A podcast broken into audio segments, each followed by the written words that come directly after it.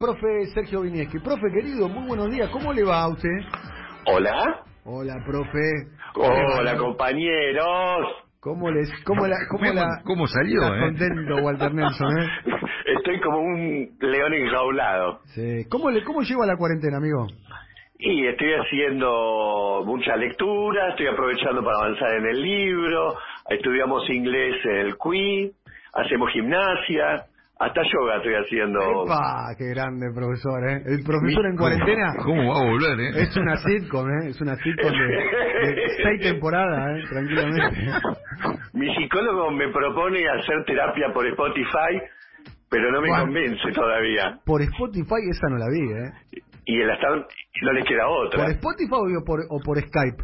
Perdone, por Skype, por Ah, Skype. ya Por Spotify. Ah, por Spotify. Si es por Spotify te estaba robando la plata. por- por Spotify la van a publicar después, creo. Me decía, escuchaste temita y habla. Claro, sí, tal cual.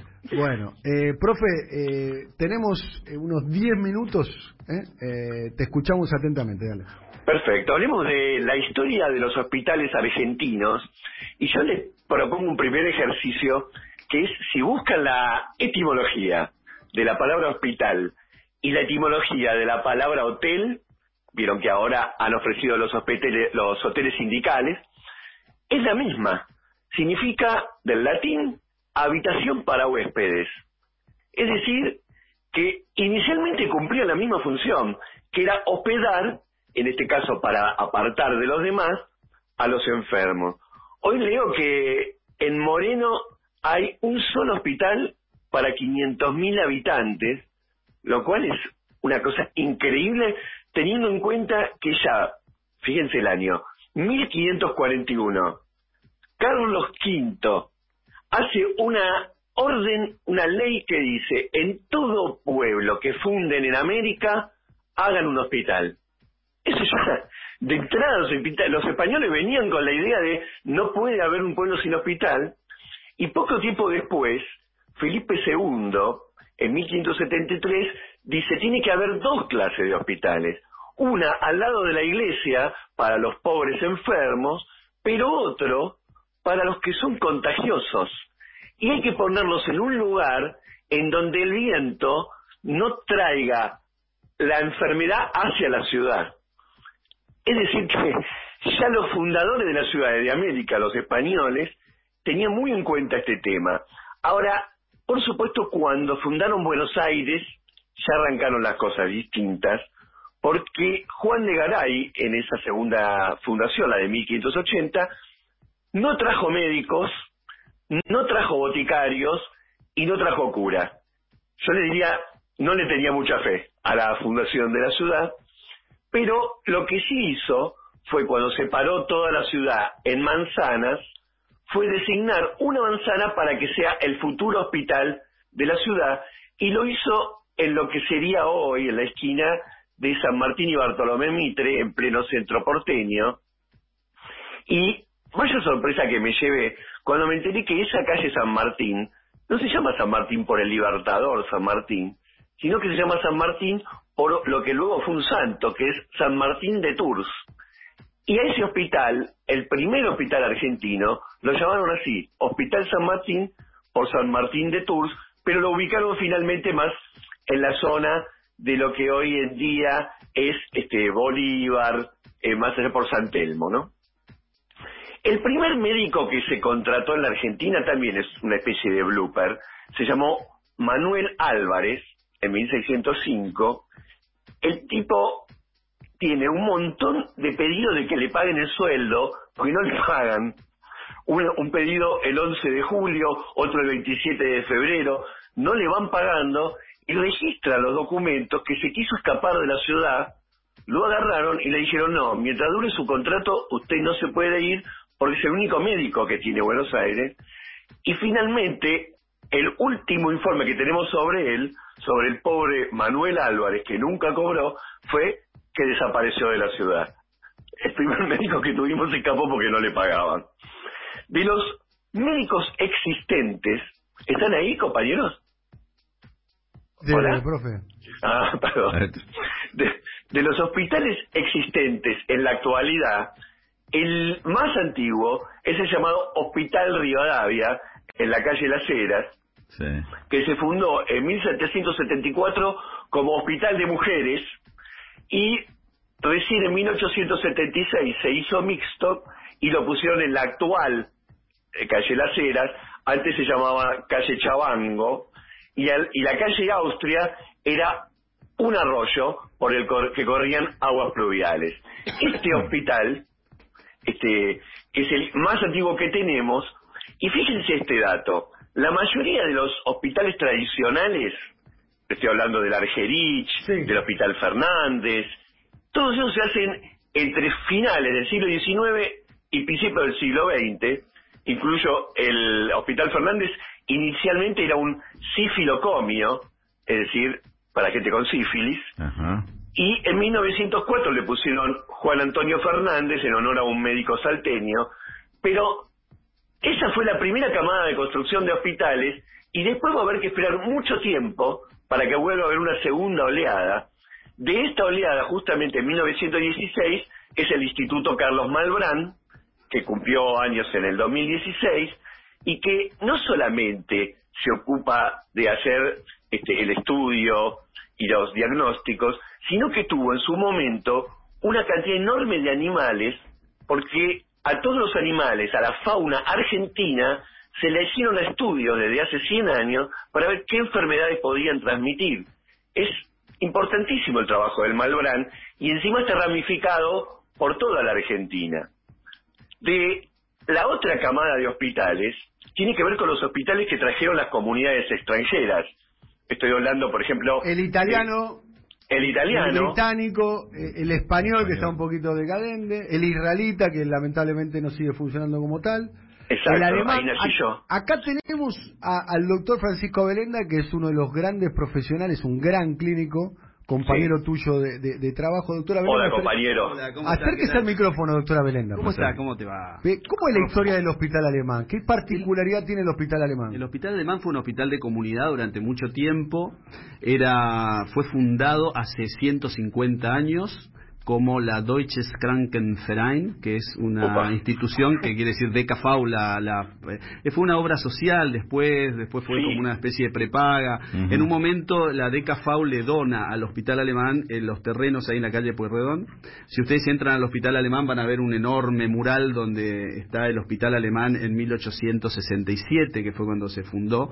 es muy interesante porque vos sabés que una vez yo estaba en París y eh, con una, una chica estaba, hice una rotación ahí, y una chica estaba estudiando la formación de, de, Flores, cómo San José de Flores se unió a Buenos Aires, ¿no?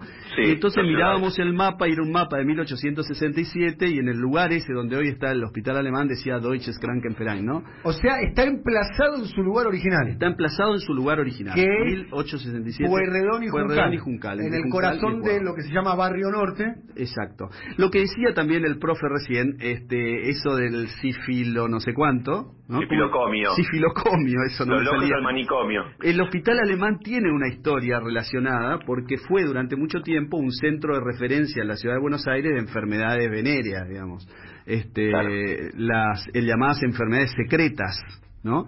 Y cuentan muchos que hacían colas ahí por la calle Beruti para hacerse los estudios de sífilis y eso, ¿no? Es como un algo que nos, nos cuentan los, los viejos médicos de ahí. Y durante mucho tiempo, hasta que yo entré al hospital, hace muchos años ya, el hospital fue un hospital de comunidad, en el sentido de que toda la comunidad alemana se internaba ahí. Había dos grandes pabellones donde estaban los viejos, ahí le internamos, me acuerdo, yo era residente a la, a la a la mujer de Schindler, por ejemplo, que estaba que estuvo acá y qué sé yo. O sea, es en la comunidad alemana se atendía en el hospital Está, los dos hospitales comunitarios con más prestigio de, la Argentina son el alemán y son el italiano, doctor. Mira, no te sé decir. Lo que sí te puedo decir es que el hospital alemán... Los tanos dicen el italiano es el mejor hospital de América Latina. Pero vos sabés lo que pasó cuando estuvo Vittorio Gassman acá. Se, cuando estuvo Vittorio Gassman se yo los cargo a, a, mis amigos del hospital italiano que se internó en el hospital alemán, que es como un ícono de la cultura italiana. Es como, es como, es como el superclásico que juegan los claro. compiten los Ellos médicos. son, eh, no, claro, pero ¿Compiten nosotros los médicos un poquito eh, entre- nos- competimos nosotros,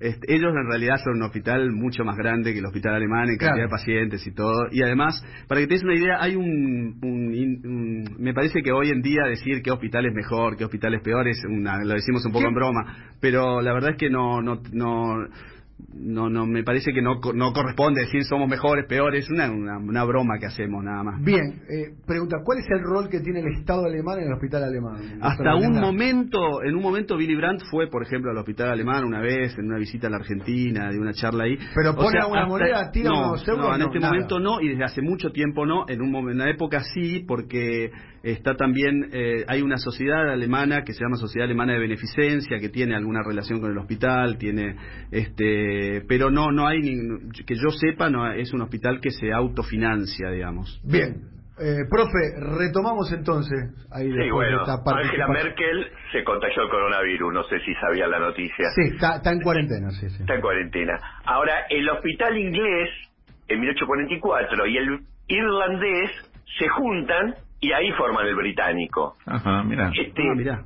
El tema es que después de esta camada de hospitales públicos y del de las comunidades, la otra gran camada tremenda de hospitales es la que se da con Ramón Carrillo durante el primer peronismo, que funda 234 hospitales en toda la Argentina, lugares en donde ni siquiera conocían a un médico y que inicialmente tenían que competir con otras prácticas de salud como la de los curanderos, los chamanes, etcétera, etcétera, y prácticamente duplica la cantidad de camas que hay en la Argentina. El problema es que en el, el golpe del 55 discontinúa estas prácticas, elimina el Ministerio de Salud y entonces todo este vacío que se da en la salud lo empiezan a cubrir las llamadas obras sociales, es decir, los sindicatos empiezan a desarrollar un sistema de atención a sus propios este, afiliados y ya en la década del 60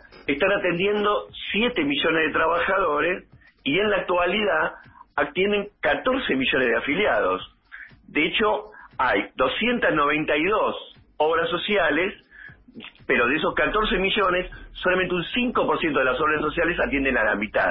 Es decir, son muchas obras sociales, pero son un 5%, son las poderosas y las que han crecido. Y según un estudio, de la mano del desarrollo de las obras sociales y, y- y gracias a que estos, estas obras sociales terciarizaban el servicio, fue que se empezó a desarrollar la medicina privada en la Argentina. Tal vez mañana podríamos hablar de cuánto ayudó al desarrollo de la medicina privada en la Argentina la dictadura, la última dictadura militar, este, que generó la dictadura anterior de Onganía la obligatoriedad de hacer los aportes para las obras sociales, pero la última dictadura militar habilitó un desarrollo enorme de la medicina privada. De hecho, y esto con esto termino, este, en la ciudad de Buenos Aires, el 72% de las instituciones médicas que existen son privadas. Es decir, de las primeras oleadas de hospitales públicos que hubo, luego eso se detuvo, Ramón Carrillo fue la última experiencia, las obras sociales, sin ser públicas, tampoco privadas, no sé en qué lugar ponerlas en, eh, en la categoría, pero después lo que más ha crecido en la Argentina desde el inicio de la democracia para acá son las instituciones privadas. Y por eso tenemos un sistema prácticamente tripartito en la Argentina. Hospitales públicos, clínicas de las obras sociales y clínicas privadas. No te olvides del capítulo, en, en ese capítulo que vas a hacer, el de tema de la de- desregulación de las obras sociales, lo que hizo Caballo, ¿no? Está bien, en la época de Menem por ahí el, acá el conductor se molestó un poco, pero vos ponelo. esto. No, tenés razón, no, no, fue un, fue un No, no, momento... Ahí la, la tercerización grande. La creación de las prepagas a, a gran escala. Ah, ligar las prepagas a, la- a- los aportes una orden, obligatorios fue un La, negocio. Muchas se están bancando con los sueldos de los aportes obligatorios de los herencia, laburantes. herencia que todavía tenemos, ¿no? Claramente que no se pudo modificar, ¿no? Tampoco durante los 12 años del kirchnerismo. Eso también es cierto. Ahí no hubo grandes cambios No, no, en el no, tema de salud. No, no, no, no hubo. No, ese, eso, no, no se afectaron esos intereses durante los, los 12 años de,